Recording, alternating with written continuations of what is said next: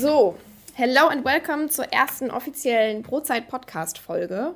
Heute hier direkt aus Weinheim, aus der Akademie des Deutschen Bäckerhandwerks, mit unserem ersten Gast, dem Bernd Kütscher. Hallo und herzlich willkommen. Ja, vielen Dank, dass ich dabei sein darf. Auch von meiner Seite schon mal vielen, vielen Dank für das Zeitnehmen. Wir wollen hier heute über Bildung im Bäckerhandwerk und auch die Bedeutung ähm, der Brotkultur, die damit vielleicht gefördert bzw. aufrechterhalten werden kann, sprechen. Ähm, bevor wir dann dieses Thema einsteigen, glaube ich, wäre es total toll, ein bisschen genaueres über dich ähm, als Person zu erfahren. Und da habe ich jetzt ganz zu Beginn erstmal ähm, ein paar Fragen. Ähm, die erste Frage wäre an der Stelle, Inwiefern spielt für dich ähm, die Bäckerei bzw. das Bäckerhandwerk äh, schon sehr lange eine Rolle? Ähm, sehr, sehr lange, gewissermaßen qua Geburt, weil es mir so ging wie dir. Wir beide sind ins Bäckerhandwerk reingeboren. Und äh, wenn man ins Bäckerhandwerk reingeboren ist, der weiß, äh, da gibt es auch keinen Unterschied mehr zwischen Betrieb und Privat. Das Bäckerhandwerk ist dominant und beschäftigt dann auch am Küchentisch ähm, alle und äh, man wächst in der Backstube auf. Äh, meine erste Knete war Teig und äh, ja, das wird ja nicht anders gegangen sein. Insofern, äh, ja, sehr, sehr, sehr lange schon, ja. Das kann ich nur unterstreichen. Also bei uns ist es auch so, wir reden auch von morgens bis abends über Bäckerei, wie gesagt. Und über Brot. Und über Brot, das auch, aber hallo. Ähm, was mich jetzt persönlich auch total interessieren würde, tatsächlich, ist, äh, wie war dein Werdegang im Handwerk? Ähm, also, wie bist du da, ich sag mal, auch jetzt gerade von, von der Ausbildung her vielleicht äh, reingekommen? Ähm, welche Betriebe konntest du kennenlernen? Wie war da dein Weg? Oh, äh, um es kurz zu fassen. Also, reingeboren habe ich schon gesagt, ähm, habe aber mich entschieden, die Ausbildung nicht bei meinem Vater zu machen, sondern in einer anderen, eine sehr, sehr kleinen Bäckerei in Andernach am Rhein wo wirklich noch alles klassisch von Hand gemacht wurde, auch die Brötchen und wir haben tausende Brötchen jeden Samstag und zwar alle von Hand. Ja, also da lernt man sehr viel, auch äh, Zähigkeit und Durchhalten und Schnelligkeit auch. Und äh, das war eine tolle Ausbildung, ähm, habe dann eine sehr, sehr gute Gesellenprüfung gemacht. Ähm, das nächste, was man dann macht, ist Konditoreiausbildung. Die Konditoreiausbildung zu zwei Dritteln fertig bekommen und dann wurde mein Vater berufskrank so dass ich äh, ja, von der Berufsgenossenschaft die rote Karte bekommen ähm, und musste die Bäckerei abgeben. Und äh, naja gut, ich war ja schon auf der Spur. Ich habe dann hier in Weinheim meine Meisterausbildung gemacht, das ist schon recht lange her, 1990. Und äh, ja, einen recht guten Meister gemacht und dann nebenbei noch so ein bisschen mit Abendschule, Betriebswirt und so weiter und äh, habe dann erstmal äh, ganz brav 15 Jahre die Bäckerei gemacht, ähm, kam irgendwie um die Bundeswehr drumherum. Das äh, habe ich zum Glück irgendwie ablegen können. Das war ein bisschen schwierig, aber es ging. Und äh, habe die Bäckerei gemacht, habe die Bäckerei an den Mitarbeiter verkauft. Und während dieser Bäckerei ist so in den letzten Jahren so, ein eigenes Business nochmal entstanden, und zwar mit Christstollen. Wir haben weltweit Christstollen verschickt. Wir hatten eine eigene Produktion in den USA ich konnte die Christstollen noch gar nicht mehr produzieren, die ich verkaufen konnte. Da haben wir mit einer großen Bäckerei zusammengearbeitet, das war auch ganz toll. Ja, und äh, habe dann die Bäckerei, also die eigentliche Bäckerei abgegeben an die Mitarbeiter, habe mich dann erstmal ums Stollenbusiness gekümmert. Und dann gab es noch ein paar andere Stationen, ein bisschen Consulting, Betriebe beraten, war dann bei einer sehr großen Bäckerei, die ich sehr oft beraten habe, dann auch im Management. Und äh, von daher hier nach Weinheim, jetzt darf ich seit 15 Jahren schon hier die Akademie des Bäckerhandwerks leiten. Ja, unter anderem auch äh, für mich natürlich bedeutend, also dazu kann ich auch sagen, wir hatten schon vor einigen Wochen bzw. Monaten ein recht interessantes Gespräch, auch zu meinem Werdegang. Ähm, passt vielleicht auch dazu ganz gut, weshalb ich jetzt eigentlich auch tatsächlich hier bin oder hier äh, sitze. Bereue es bisher auf jeden Fall absolut nicht und, ah, ähm, gehabt, ja. und freue mich auf das, was noch kommt. Ähm, ich habe jetzt ja auch schon auf jeden Fall Einblicke bekommen, ähm, auch gerade ins Thema Ausbildung. Äh, kann auch sagen, ähm, man lernt auf jeden Fall, wie es ist, natürlich auch diese körperliche Arbeit irgendwo zu leisten, was, wenn man davor in der Schule ist, äh, finde ich, für einen selbst nicht so vor vorstellbar oder nachvollziehbar ist. Ähm, und darüber hinaus, glaube ich, gibt es viele Momente, die einen prägen, also Höhen und Tiefen. Und ähm, vielleicht auch jetzt nochmal zu deiner Persönlichkeit. Ähm, zu der Vergangenheit, zu den Erfahrungen, die du sammeln konntest? Gab es da diese Höhen und Tiefen und vielleicht auch inwiefern ist daraus dieser Wunsch entstanden, tatsächlich äh, die, die Bildung im Handwerk so mitzuprägen und mit anzustoßen? um ehrlich zu sein, diesen Wunsch hatte ich nie. Also Bildung war gar nicht so mein Thema. Ich war ja einerseits der Stollenbäcker, ähm, habe dadurch sehr viel auch so ein bisschen Fernsehbäcker schon Erfahrung gesammelt und war im Ehrenamt sehr aktiv. Ich wollte was für mein Handwerk bewirken. Okay. Habe mich also wählen lassen, Erinnerungen und war auch beim Landesinnungsverband und war für den, den, den Landesinnungsverband Rheiner, das ist der zweite größte in Deutschland, äh, der fast zwei Bundesländer umfasst, äh, für die Öffentlichkeitsarbeit verantwortlich. Ich habe da ein bisschen was gerockt und äh, aus diesem Ehrenamt raus ja, versucht, unser Handwerk ein Stück besser zu machen. Ja? Ähm, und wie es der Zufall so will, de facto hatte ich durch diesen Werdegang irgendwie die ideale Fortbildung für den Job heute, obwohl ich ja nie Pädagogik studiert habe. Ich habe nie eine Schule geleitet. Ich habe Unternehmen geleitet und, und äh, als ich dann berufen wurde, damals hieß es noch Bundesfachschule hier, naja, da habe ich mich schon gefragt, kannst du das und, und wie machst du denn das jetzt? Und äh, wir hatten damals ein kleines Team, also damals waren wir fünf, jetzt sind es irgendwie ein paar mehr, deutlich mehr. und ähm, naja, habe mir natürlich von den Kollegen helfen lassen und äh, habe dann für mich festgestellt, okay, wir leiten das jetzt mal so wie ein Unternehmen, also kundenorientiert. Wir schauen genau hin, was unsere Kunden, das sind die Bäckereien, die sich hier weiterbilden, brauchen, schaffen dafür das beste Angebot und dann läuft das schon. Und das hat ja funktioniert. Also von daher, Bildung war für mich nie ein großes Thema. Auch in meiner Ausbildung hatte ich jetzt nichts Pädagogisches und so weiter, bis auf die meiste Ausbildung, fast ja pädagogische Teile habe aber sehr viel University of Life äh, studieren dürfen. Okay. Das hat geholfen. Ja, das finde ich jetzt an der Stelle tatsächlich sehr interessant. Hätte ich jetzt ganz anders erwartet. Äh, habe ich jetzt überhaupt nicht mit gerechnet. Ähm, ich kann dazu auf jeden Fall sagen, ähm, ich, ich glaube, Weinheim als solches wird mittlerweile sehr, sehr stark wahrgenommen und wir können da stolz drauf sein. Und äh, ich fände es auch für mich jetzt oder ich glaube auch für meine ganze Familie gesprochen ganz toll, ähm, wenn das in Zukunft einfach noch, noch weiter voran ähm, getrieben werden kann, unterstützt werden kann und so weiter und so fort, ja. Das ist ja das Ziel, wobei man sagen muss, wir sind ja inzwischen ein Verbund aller Fachschulen. Wir haben ja. alle unter unserem Logo, unter dem ADB-Logo, Akademie Deutsches Bäckerhandwerk, vereinigt, arbeiten da super mit anderen Schulen zusammen. Gleichwohl sehe ich schon äh, Weinheim auch dadurch, dass wir hier keine ÜLU machen, also keine Lehrlingsausbildung, schon in einer Sonderstellung. Zum einen ist die einzige Schule, die von allen 16 Verbänden getragen wird, also tatsächlich die Bundesakademie. Und äh, das andere ist, dass wir tatsächlich bemerken, dass so die, die besseren Betriebe herkommen. Es kommen nicht die, die es nötig haben. Es kommen die, die schon sehr gut unterwegs sind und weiter wollen. Das ist eine Menge Ansporn für uns, diesem, diesem Anspruch gerecht zu werden. Ähm, hat aber den Nebenaspekt, den ich auch anfangs unterschätzt hatte, dieses, dieses sich begegnen hier. Ja, wir hatten heute auch wieder vier, vier, fünf Kurse im Haus. So.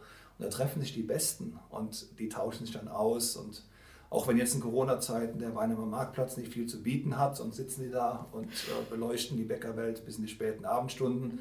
Das können sie im Moment nur hier auf dem Campus tun.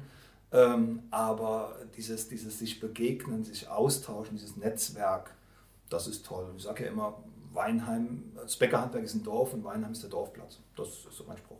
Das finde ich ganz ja. toll gesagt, tatsächlich. Also ich finde es auch mal wieder total erstaunlich, wenn ich mal mit, mit Freunden zusammenkomme oder auch, ich sag mal, Freunde von mir jetzt schon auch in der Vergangenheit näher vielleicht an meine Familie ähm, so rangekommen sind.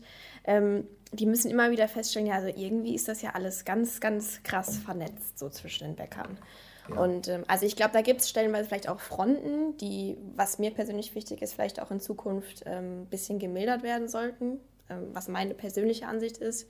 Aber die Betriebe äh, oder die Familien, die Familienunternehmen, die sich austauschen wollen, die nutzen das auch in großem Maße. Und ich glaube, das macht uns äh, als, als, als Branche, als Handwerker auf jeden Fall stark. Und also da kann ich sagen, ich fände es toll, wenn das in Zukunft einfach noch weiter ähm, gepflegt werden kann äh, und genutzt werden kann einfach.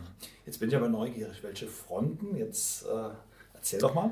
Okay, ja, ganz interessant. Also ich muss sagen, darüber sprechen wir doch auch zu Hause sehr, sehr oft, vor allem momentan. Ähm, ich bin jetzt ja natürlich auch mit vielen Bäckern auf einem Haufen hier und ähm, merkt doch auch bei manchen Themen, dass wir natürlich dann total in einer dicken Diskussion äh, im Unterricht sitzen.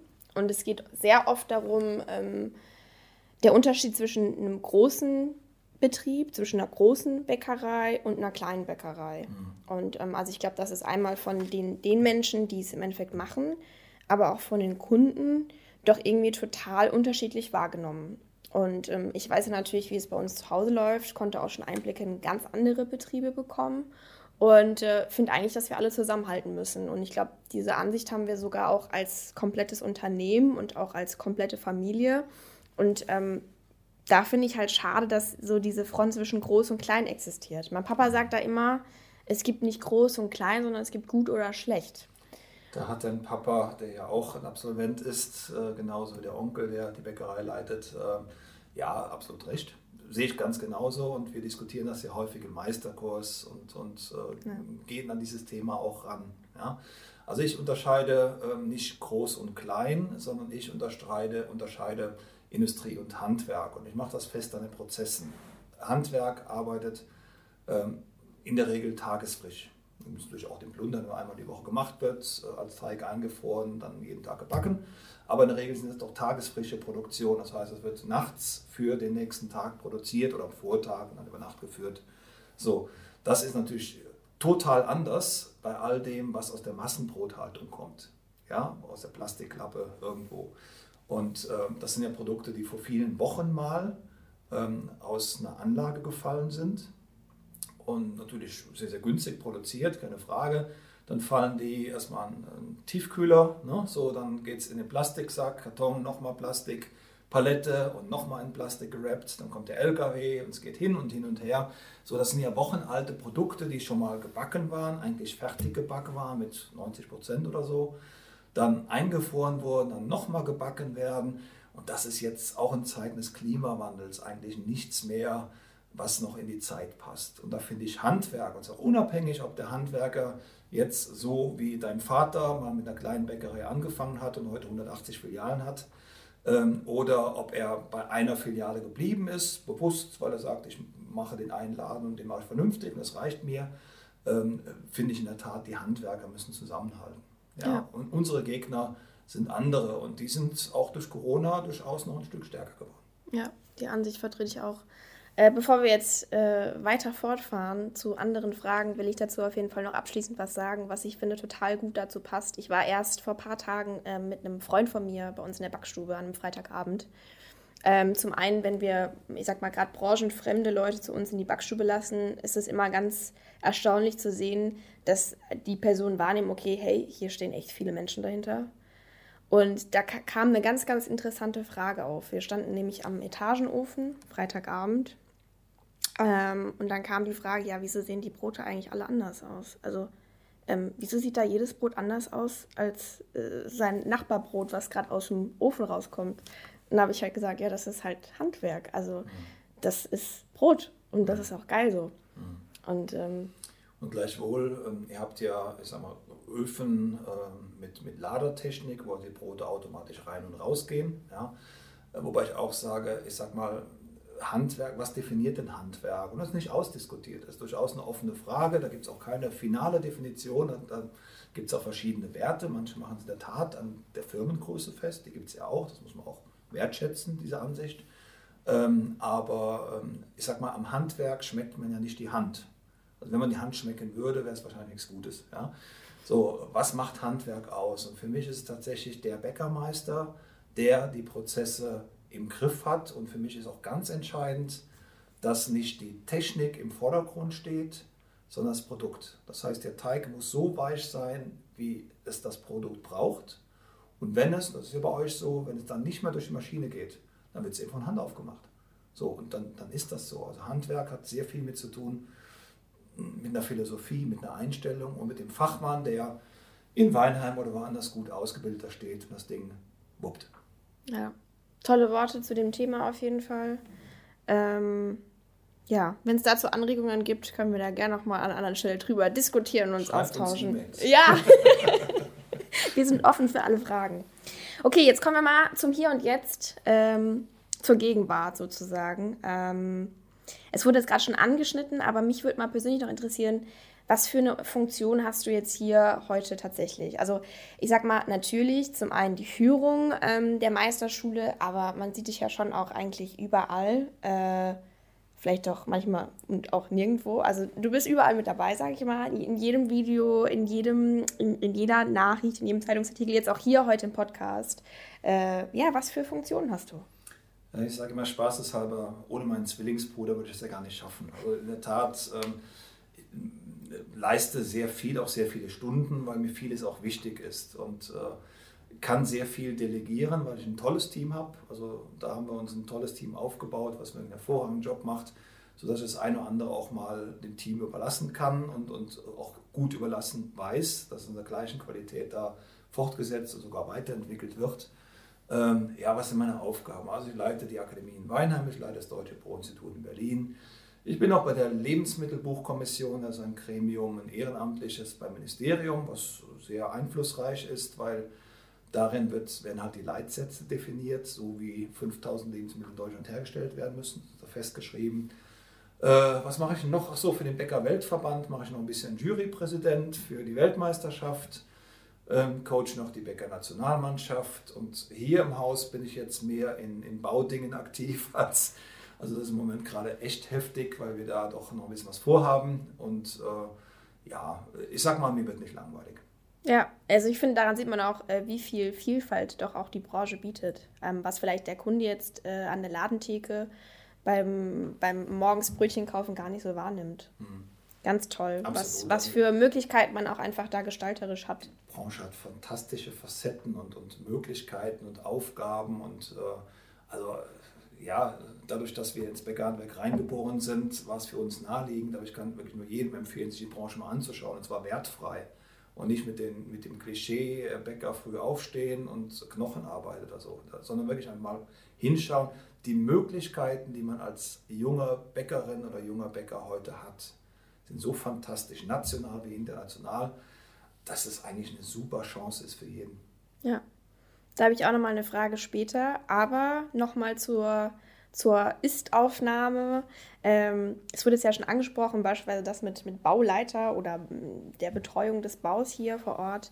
Was ist denn dein spannendstes Projekt für das Jahr 2021? Das spannende Projekt, äh, das spannendste Projekt waren, das hat mich auch so drei Jahre gekostet, ähm, die neuen Leitsätze für Brot- und Kleingebäcke. Ähm, das Ganze ist vertraulich, deshalb werde ich auch nicht zu viel sagen, äh, aber auf der Website der Deutschen Lebensmittelbuchkommission steht, dass sich die Lebensmittelbuchkommission intensiv damit beschäftigt hat, sodass wir damit rechnen dürfen, dass da bald was Neues kommt. Und äh, da sind durchaus Einflüsse des Handwerks ähm, ja, reingeflossen. Darauf darf man sehr neugierig sein. Äh, das war ein spannendes Projekt, was wie gesagt sehr viel Kraft auch gekostet hat. Das ist ein Gremium, wo ich das Handwerk vertrete und sehr viel auch Industrie und Lebensmittelüberwacher, Verbraucherschützer. Ähm, das ist nicht einfach, da äh, gute Entscheidungen im Sinne des Handwerks herbeizuführen. Und das, wenn das mal publiziert ist, das wird bald dann am Gesetzesplatz publiziert, ist er noch rechtskräftig, ähm, dann werde ich mal mir ein Glas, äh, ein Glas gönnen, weil das, das war mal ein schöner Abschluss. Weiteres Highlight jetzt im Baulichen. Wir werden jetzt äh, im Sommer, irgendwo Juni, das neue Gästehaus fertigstellen, also zusätzliche Zimmerkapazitäten, weil, wie schon gesagt, die Leute wollen ja hier abends zusammensitzen, ein Bier trinken. Und dann ist es blöd, wenn der Erste nach dem ersten Bier in diese Richtung muss zum Hotel. Und wir erhöhen also die Möglichkeit, hier auch zu übernachten, von 78 Betten ähm, auf noch mehr. Ja? Und das ist gut. Äh, das ist auch noch ein Highlight, dass dieses Projekt, was auch zwei, drei Jahre gekostet hat, äh, abgeschlossen ist. Und ein jährliches Highlight sind für mich die Meisterkurse. Ja, also junge Menschen so ein bisschen in die Zukunft leiten und auch im Unterricht zu diskutieren. Du bist ja gerade live dabei und so ein bisschen zu versuchen, ich sag mal, den Horizont zu öffnen und den Blick zu öffnen und auch Mut zu machen und Bäckerstolz zu vermitteln. Und das macht jedes Jahr erneut Spaß. Ja. Ja, auch dazu auf jeden Fall. Äh, ich glaube, wieder total exemplarisch dafür, wie viele Projekte, spannende Projekte doch äh, auf einmal laufen können und auch hier vor Ort stattfinden. Ne? Also das muss man ganz klar sagen. Ähm, wir haben jetzt ja schon über den, den Meisterkurs gesprochen. Ich darf ja momentan auch Teil dessen sein. Ähm, auch wenn es vielleicht nicht geplant war, jetzt in das, in das Thema Bildung äh, und diesen pädagogischen Part dann doch so reinzurutschen. Ähm, eine ganz spezifische Frage hierzu wäre, was ist dir persönlich im Rahmen dieser Weiterbildungen, die hier im Haus stattfinden, ganz, ganz wichtig? Ähm, das Menschliche.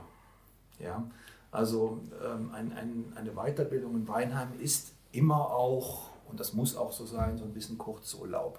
Es fängt an bei der bekannt hervorragenden Küche, unter denen die Meisterschüler immer dahingehend leiden, dass sie am Ende des Kurses unter Umständen Gewichtsprobleme haben, weil das Essen einfach hervorragend hier ist. Ja, das gilt natürlich auch für Seminarteilnehmer, die es alle schätzen. Das Ambiente, die Herzlichkeit im Team hier wird man schon sehr herzlich empfangen von Familie Belling und Empfang und so weiter. Die äh, Fachqualität natürlich auch, das Inhaltliche. Aber ich sage mal so, die Begegnungen hier, die jeden Tag hier stattfinden, ähm, unter Menschen, die eine Liebe haben fürs Bäckerhandwerk, das ist so die Mission auch des Hauses. Ja. ja. Kann ich auch auf jeden Fall jeden Tag aufs Neue wahrnehmen. Also ich glaube, gerade für jetzt die Meisterschüler oder auch die Meisterschülerinnen äh, ist es eine unglaublich intensive Zeit. Also wir haben natürlich irgendwie viel, was der Tag mit sich bringt, ganz verschiedene Themenbereiche. Ähm, aber am Ende ist es trotzdem ein ganz, ganz großes Zusammensein und auch gegenseitig unterstützen, manchmal auch Rat einholen. Ähm, und das prägt auf jeden Fall, ja. Okay, wenn wir jetzt mal einmal unseren Blick in die Zukunft richten, sag ich mal. Ähm, was ist denn so deine Vision und Motivation für die Zukunft? Ähm, ich sage jetzt mal auf die Meisterschule bezogen natürlich, aber auch auf das ganze Handwerk an sich bezogen. Ich glaube fest daran, dass das Bäckerhandwerk eine glänzende Zukunft hat. Ähm, bin sehr dankbar, jetzt auch beruflich, das habe ich ja früher mal ehrenamtlich gemacht, also neben dem Beruf, ja, neben Bäckerei und Familie noch nebenbei das Bäckerhandwerk gekämpft, jetzt darf ich das beruflich tun. Ähm, bin sehr dankbar, da ein bisschen mitwirken zu können und sehe das Bäckerhandwerk äh, jetzt schon mit so einem Aufschwung, ja, natürlich belastet Corona, gar keine Frage, aber ähm, und ja, wir werden auch noch ein paar Betriebe verlieren, die vielleicht nicht mehr ganz zukunftsgerecht sind oder keine Nachfolger finden. Wir haben immer noch Fachkräftemangel. Ja. Aber äh, die Bäckereien, die sich jetzt gut aufgestellt haben, sind sehr, sehr, sehr erfolgreich. Und ähm, glaube, dass es dieses Bäckerhandwerk in den familiären Strukturen auch braucht. Denn die Alternative findet ja schon statt im Lebensmittelmarkt. Ähm, vier Konzerne machen zwei Drittel, drei Viertel vom gesamten Umsatz in Deutschland sodass selbst der Chef vom Bundeskartellamt, Andreas Munz, öffentlich gesagt hat, der Wettbewerb im Lebensmittelbereich in Deutschland ist eingeschränkt. Das führt dazu, weil die, die vier Konzerne, kennt ja jeder, die, die gelben zuerst, also Edeka, dann Rewe und so weiter, ähm, die bekämpfen sich ja ausschließlich über den Preis. Das führt dazu, dass wir sehr niedrige Lebensmittelpreise haben. Das führt zu äh, ja, Sorge bei den Produzenten, wie kann ich noch billiger produzieren, weil der Druck ist ja da. Das führt zu Tierleid, das führt zu ökologischem Irrsinn. Und da ist das Bäckerhandwerk mit seinen regionalen Strukturen. Und das meint ausdrücklich auch die großen Bäckereien. Auch ihr fahrt eine halbe Stunde um die, die Backstube und nicht weiter. Ja, und, und keine drei Stunden. Ähm, diese Regionalität, dadurch auch ökologische Vorteile, ähm, ja, Vermeidung von CO2 und andere. Da sehe ich das Bäckerhandwerk als sehr, sehr wichtig für die Zukunft. Und ich sage mal, es dauert nicht mehr lange ähm, und dann werden wir da stehen, wo die Winzer heute schon stehen. Und das ist auch mein Antrieb. Deshalb gibt es auch sowas wie Brotsommelier und so weiter. Ich komme gerade vom Abschluss von Johann Lafer, der bringt sich da ein. Alles ganz toll, tolle Bewegung. Und äh, ich sehe, wenn ich in die Zukunft schaue, fürs Bäckerhandwerk eine glänzende Zukunft. Ja. Also gerade zu dem regionalen Gedanken, also da muss ich echt noch mal ein bisschen was äh, vielleicht auch über uns jetzt an der Stelle erzählen. Ähm, ich war jetzt in den letzten Monaten von meiner Meisterschule auch bei uns zu Hause natürlich total viel im Unternehmen unterwegs, ähm, noch im Rahmen meiner Ausbildung ähm, und durfte da natürlich auch ganz, ganz tolle Leute kennenlernen, die uns jeden Tag mit beispielsweise Obst und Gemüse versorgen und so weiter und so fort. Und also wir sind da irgendwie über die Jahre gewachsen, auch mit den Leuten, die uns beispielsweise Obst, Gemüse, Mehl und so weiter und so fort eben jeden Tag frisch bringen. Und das finde ich total faszinierend. Also ich meine, wenn man sich vorstellt, klar, wir gehen einkaufen und ähm, das ist alles mittlerweile auch wirklich, ich sag mal, toll gemacht. Ja, es hat seine Daseinsberechtigung und wir brauchen die Lebensmittel, um Gottes Willen. Aber wie regional dann doch so unsere Bäckerei oder die Bäckerei an sich am Ende des Tages doch auch ist. Ne? Also zum einen, dass wir natürlich erstmal einen recht beschränkten Umkreis haben, den wir mit unseren Backwaren versorgen. Bei uns sind es ungefähr 50 Kilometer aber auch beispielsweise Obst und Gemüse, was wirklich ein Ort weiter bei uns aus Ludwigshafen kommt. Ähm, oder auch Mehl. Also da haben wir ähm, drei Mühlen, mit denen wir eng zusammenarbeiten. Die sind alle in einem Umkreis von, ich sag mal, 20 bis 50, 60 Kilometern. Was noch bedeutet, ist das Getreide. Das wird ja um die Mühlen angebaut. Ja, ja eben. Also von daher ist das schon toll, toll regional. Ja. Ja, also das ist der Wahnsinn. Also das ist auch was, äh, ich glaube, das, das sollte hier in, in Zukunft ähm, mit dem Podcast auch doch nochmal besprochen werden. Ähm, ja, welche, welche Zulieferanten wir hier haben, die aus der Region kommen. Und da freue ich mich auch mit denen zu sprechen auf jeden Fall. Und doch gibt es in dem Bereich äh, immer noch mehr zu tun. Ich sag mal, es gibt immer noch Produkte in immer Ölsaaten. Ja, die meisten Ölsaaten kommen heute aus China. Ja, also Sonnenblumenkerne und so weiter. Jetzt wachsen ja bekanntlich in Deutschland auch Sonnenblumen. Ja. Das hat auch was mit Preis zu tun. Äh, die haben natürlich ganz andere Möglichkeiten da aufgrund ihrer politischen Struktur. Ähm, der Transport, also so ein Container ist immer noch viel zu billig. Ja. Ähm, also da werden wir auch als Branche ähm, in Zukunft verstärkt hinschauen müssen. Ja, wo kommen unsere Sonnenblumenkerne her? Wo kommen unsere Kürbiskerne her und so weiter. Also da ist auch jede Bäckerei gehalten, auch den, den direkten Dialog zu den Landwirten zu suchen. Und das empfehlen wir ja auch. Du kennst das, für dich das hier eine Wiederholung, ja. Aber ich diskutiere es ja im Meisterkurs, versucht noch regionaler zu werden. Ja, finde ich auch für mich persönlich sehr, sehr interessant. Also ich muss sagen, so ähm, der, der Nachhaltigkeitsgedanke an sich ist jetzt für mich wirklich auch total interessant. Also nicht seit gestern. Ähm, ich beschäftige mich gern mit dem Thema und bin auch gespannt, was da in Zukunft in unserem Unternehmen auf mich wartet ähm, inwiefern ich da tatsächlich auch noch weiter hinterfragen kann ähm, und auch eben noch mit weiteren regionalen ähm, Bauern beispielsweise zusammenarbeiten kann. Also da freue ich mich jetzt wirklich total drauf, muss ich sagen, weil der deutsche Boden hat doch sehr, sehr viel zu bieten, wenn es ums Thema Brot geht oder Getreide geht. Ähm, und äh, ja, absolut. Also da kommen wirklich Herausforderungen in Zukunft äh, auf uns zu. Ähm, auch der Boden wird sich verändern, aber wir haben da trotzdem mit der Vielfalt an Getreidearten ähm, unglaublich viele Möglichkeiten. Und ähm, wie gesagt, Klimawandel wird ja das dominierende Thema der Zukunft werden. Das müssen wir in den Griff kriegen oder irgendwie müssen wir dieses Thema wieder, den Gleichgewicht äh, des Planeten wieder irgendwie hinbekommen. So. Und da ist ja Biodiversität ein großes Thema. Gerade eben, das ist ja schon aufgebaut, da habe ich noch kurz telefoniert mit Friedrich Longin. Professor Longin ist ähm, an der Universität Hohenheim, Saatgutforscher und was der Mann weiß. Und er hat mir kürzlich mal ein Bild geschickt, da waren 30 verschiedene Leinsamensorten drauf. Ganz ehrlich, ich kannte drei. Ja, also da ist auch noch vieles möglich. Und jede dieser Sorten hat eine andere Farbe, auch einen anderen Genusswert. Also wenn man da mal tiefer einsteigt, im Dialog mit der Landwirtschaft direkt und die Wertschöpfung, Wertschöpfungskette als Ganzes mal betrachtet, da ist noch sehr viel möglich. Ja, vor allem, ich glaube ja auch, also ganz ehrlich, äh, meine Oma oder meine Oma oder auch vielleicht mein Opa, der hier auch schon seinen Meister gemacht hat als Beispiel, wusste da wahrscheinlich noch mehr drüber. Also so blöd wie es klingt, aber. Das wusste ich gar nicht, dass dein Opa auch schon hier war. Doch, doch, doch. Wahnsinn. Ja, okay. er hat, also er hat sogar ein Tagebuch geschrieben hier. Also er hat Tagebuch geschrieben, das ist wirklich Wahnsinn, über Jahre hinweg. Krass. Und äh, das hat meine Oma noch und er hat da auch direkt notiert sozusagen, ähm, dass er in der Zeit, wo er hier war, meine Oma kennengelernt hat. Und im gleichen Jahr, also 1963, wo er hier seinen Bäckermeister absolviert hat, äh, hat er sich dann selbstständig gemacht mit meiner Oma.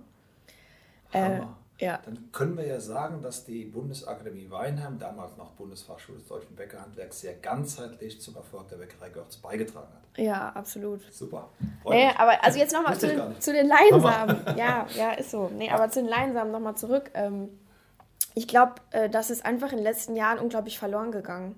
Und das finde ich persönlich total schade. Und äh, ganz nach dem Motto so Back to the Roots äh, müssen wir Bäcker da echt gucken, dass wir uns wieder mehr mit der Materie, dem Rohstoff beschäftigen.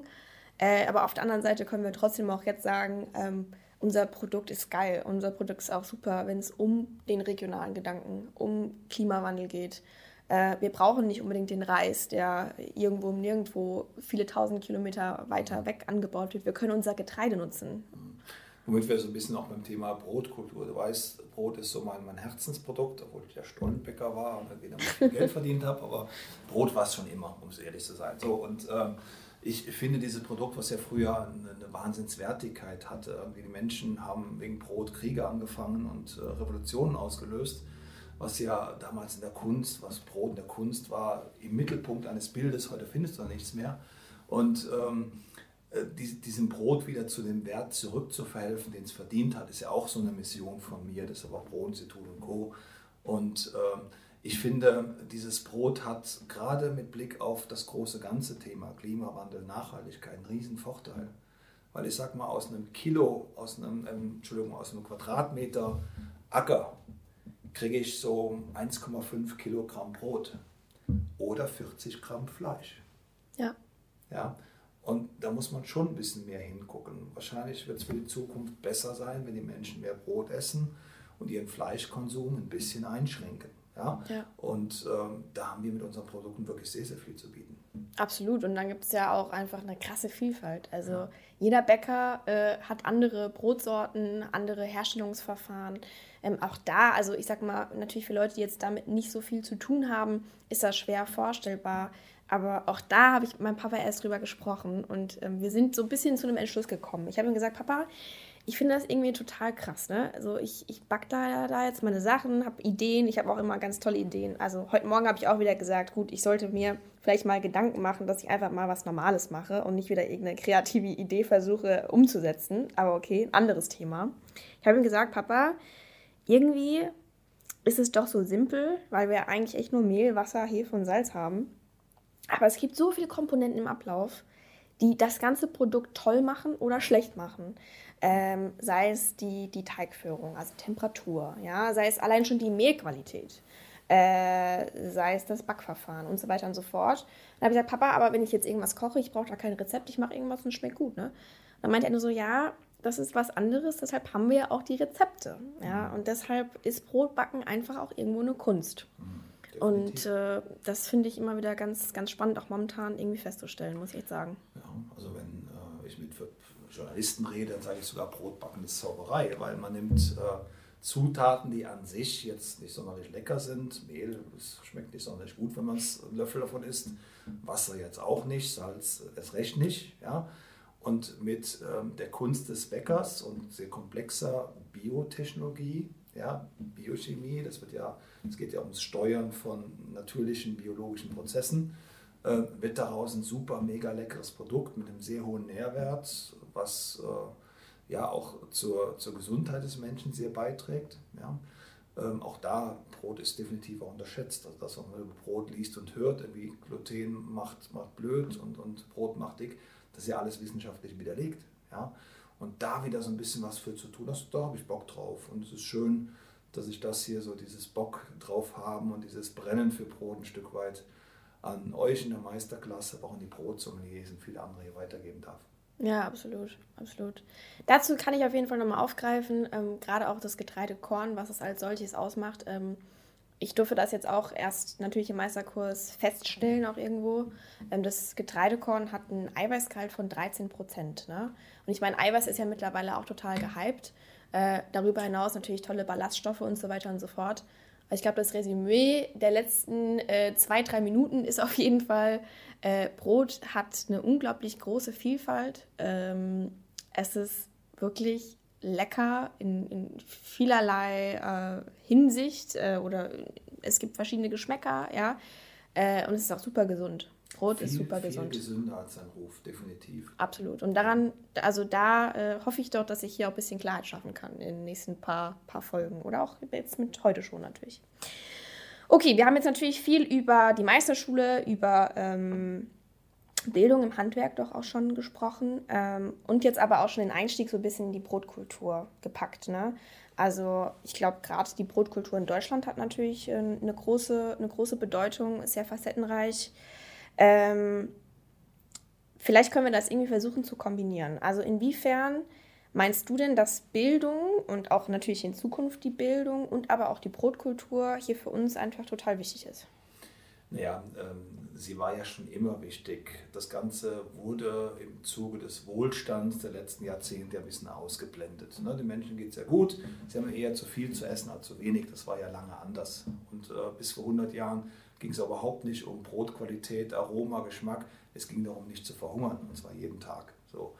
Ähm, und was, was Brot ja äh, bestens gewährleitet durch Nachhaltigkeit, durch äh, Ballaststoffe, es ist ja nicht Zucker im Brot, wie alle immer sagen, sondern es sind äh, Ballaststoffe und Stärke, was auch Kohlenhydrate sind, aber langkettige, die erstmal abgebaut werden müssen vom Körper und sehr wertvoll sind.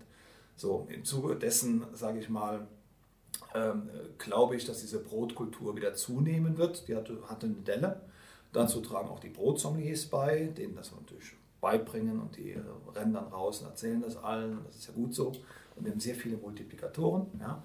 Und äh, ich glaube, dass die deutsche Brotkultur auch international ähm, an Gewicht zulegen wird. Dazu muss man wissen, dass äh, international äh, die, die, halbe Welt glaubt, die Franzosen haben das Backen erfunden. Ja, das ist ja schon mal deshalb äh, nicht richtig, weil die französische Backkunst äh, wurde von einem Österreicher äh, nach Paris gebracht, aber sei es drum. Und ähm, aber man kennt ja Baguette und Croissant. Bitte, welche deutschen Backmann habt ihr denn? Was, was, was gibt es denn da in Deutschland? So, ähm, da sind die Franzosen mit ihrem Stolz natürlich da. Wir haben ja Bäckerstolz, da können wir echt von lernen. Ja, und ich kenne viele, viele Freunde in Frankreich und die sind stolz da. Davon können wir viel noch lernen. Und die sind halt rausgegangen, haben mit voller Stolz das gezeigt. De facto, die können nur Weizen. Ne? So, jetzt haben wir in Deutschland äh, andere Getreidesorten, Roggenmal, das deutsche Korn. Bis 1960 äh, wurde mehr Roggen als Weizen angebaut, heute ist es zehnmal mehr Weizen.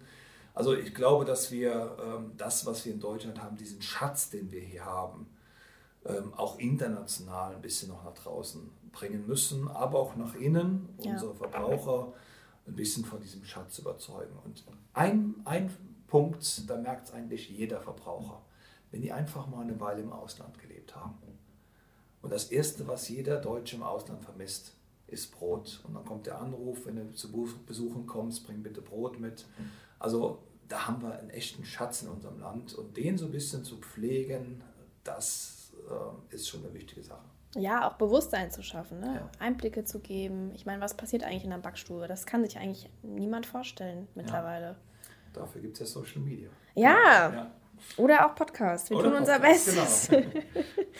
Ähm, Kultur jetzt schon mal so, ähm, Brotkultur haben wir jetzt angerissen.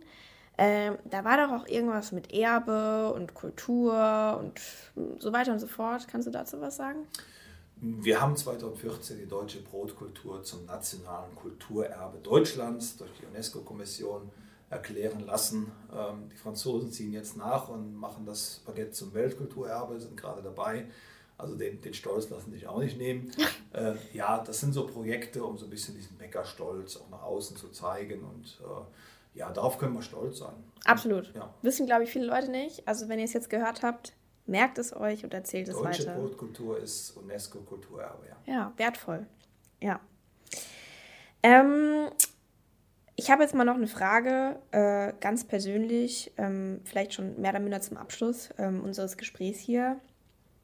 Was willst du ganz persönlich den Zuhörern mit auf den Weg geben, nachdem wir uns jetzt hier unterhalten haben, wenn es darum geht, über unser täglich Brot nachzudenken? Also was soll jetzt der Zuhörer, die Zuhörerin, die uns hier gerade äh, zuhört, das nächste Mal denken, wenn er oder sie vor der Ladentheke steht und was kauft? Äh, ich könnte jetzt sagen, esst mehr Brot, aber dann klinge ich wie ein Lobbyist, der ich nicht bin. Äh, ich bin Überzeugungstäter. Ähm, ich wünsche mir, dass die Menschen Brot wieder bewusster genießen. Also nicht, ähm, ich sag mal, auf eine Scheibe Brot die doppelte dicke Belag drauf, sondern einfach mal ein gutes Brot, vielleicht nur mit ein bisschen guter Butter und auch da gibt es Qualitätsunterschiede und dann einfach dieses Brot mal eine Minute ganz bewusst kauen und diese bis zu 500 verschiedene Aromen, natürliche Aromen, die so ein Brot haben kann, einfach mal rauszuschmecken. Ja? Ähm, wir haben ja hier in Weinheim die Weinheimer Brotsprache erfunden gewissermaßen, um das so ein bisschen zu systematisieren. Für die Branche erstmal, sie wird auch in Kundenevents angewandt. Aber Brot hat eine Sprache und äh, ein Brot mal bewusst zu genießen mit allen Sinnen, statt ich sag mal dicker Belag drauf einfach reinstopfen. da schließt sich schon eine Welt. Da sind oft Kaffeenoten in der Kruste, da sind äh, röstige, malzige Noten immer drin. In einem Ciabatta mit der Langzeitfüllung hat eine leichte Gurkennote drin, es sind florale Noten drin. Ja. Also Brot hat eine, eine Vielfalt wie Wein und äh, wird aber noch nicht wahrgenommen wie Wein. Und wenn die Zuhörer hier das mal vielleicht beim nächsten Mal uns beiden zuliebe tun, einfach in die nächste Scheibe Brot mal ganz bewusst reinbeißen, besonders lange kauen und einfach mal versuchen, das Aroma mal wirklich wahrzunehmen, dann haben wir schon sehr viel erreicht. Absolut. Also ich würde auch sagen, äh, ich muss da jetzt mal noch meinen Wunsch mit dazu hängen, ganz ungefragt. Ich bin jetzt mal so frech. Ähm, ich mein, mich, was ist denn dein Wunsch? mein Wunsch wäre, also ich unterstreiche deinen Wunsch auf jeden Fall auch, aber mein Wunsch wäre auch, zu erkennen, dass tatsächlich, wenn man morgens beispielsweise vor der Schule sich was zu essen holt beim Bäcker, da einfach schon viele Stunden Arbeit davor geleistet wurden, dass man das jetzt kaufen kann und genießen kann. Und also wir sind da stolz drauf oder wir finden es das toll, dass wir diese, diese Versorgerfunktion haben. Ähm, systemrelevant. Systemrelevant, absolut, äh, allemal. Aber darüber nachzudenken, dass da wirklich viele Menschen äh, jede Nacht ihr Bestes geben. Wir haben jede Nacht äh, andere Bedingungen stellenweise. Wir haben ein Naturprodukt, mit dem wir arbeiten, dass der Kunde oder die Kundin das am Morgen dann einfach ermöglicht bekommen kann. Neben noch natürlich dem Verkauf, ja, also da, da kommen so viele Sachen zusammen. Und also das Bewusstsein und die Wertschätzung, äh, ich sag mal, vom Mehl bis hin zu der Dame, die das äh, Brot oder das Brötchen in dem Falle dann verkauft, darüber mal nachzudenken. Das, das würde ich mir wahrscheinlich äh, wünschen. Ja. Wertschätzung fürs Bäckerhandwerk. Das ist ein toller Wunsch. Dann, dann nehme ich auch deinen. Vielleicht kombiniert mit meinem. Sehr schön. Okay. Last but not least, äh, du meinst ja jetzt auch gerade schon so mal Brot einfach schmecken, genießen, äh, wenig Aufstrich, Belag. Äh, die Abschlussfrage für den heutigen Podcast: Welches Brot isst du am liebsten? Das ist die mir am häufigsten gestellte Frage von Journalisten weil ja beruflich sehr viel am Brot. Welches Brot essen Sie denn gerne? So. Und dann gehe ich immer in mich und überlege, ja, angesichts der Vielfalt, also ich habe nicht diese eine Brotsorte, die ich gerne esse. Ich bin grundsätzlich jemand, der dicke Kruste mag, also sehr viele Aromen, ja, weil Kruste ist ja der frische Tresor. 80 Prozent des Aromas kommen aus der Kruste und zwar auch in der Krume. So, ja, also gut gebackenes Brot immer mal. Ne? Also nicht so ein blass gebräuntes und gekochtes Brot, kann ich nicht mit anfangen. So, und dann hängt es halt sehr von der Stimmung ab. Mag, mag äh, immer noch ein Mischbrot sehr, sehr gerne. Ja, ähm, wenn es gut gebacken ist, Dinkel Vollkornbrot esse ich sehr gerne. Bin Rheinländer, da ist man nah am Roggenvollkornbrot. Ja, das rheinische Schwarzbrot ist immer ein Highlight.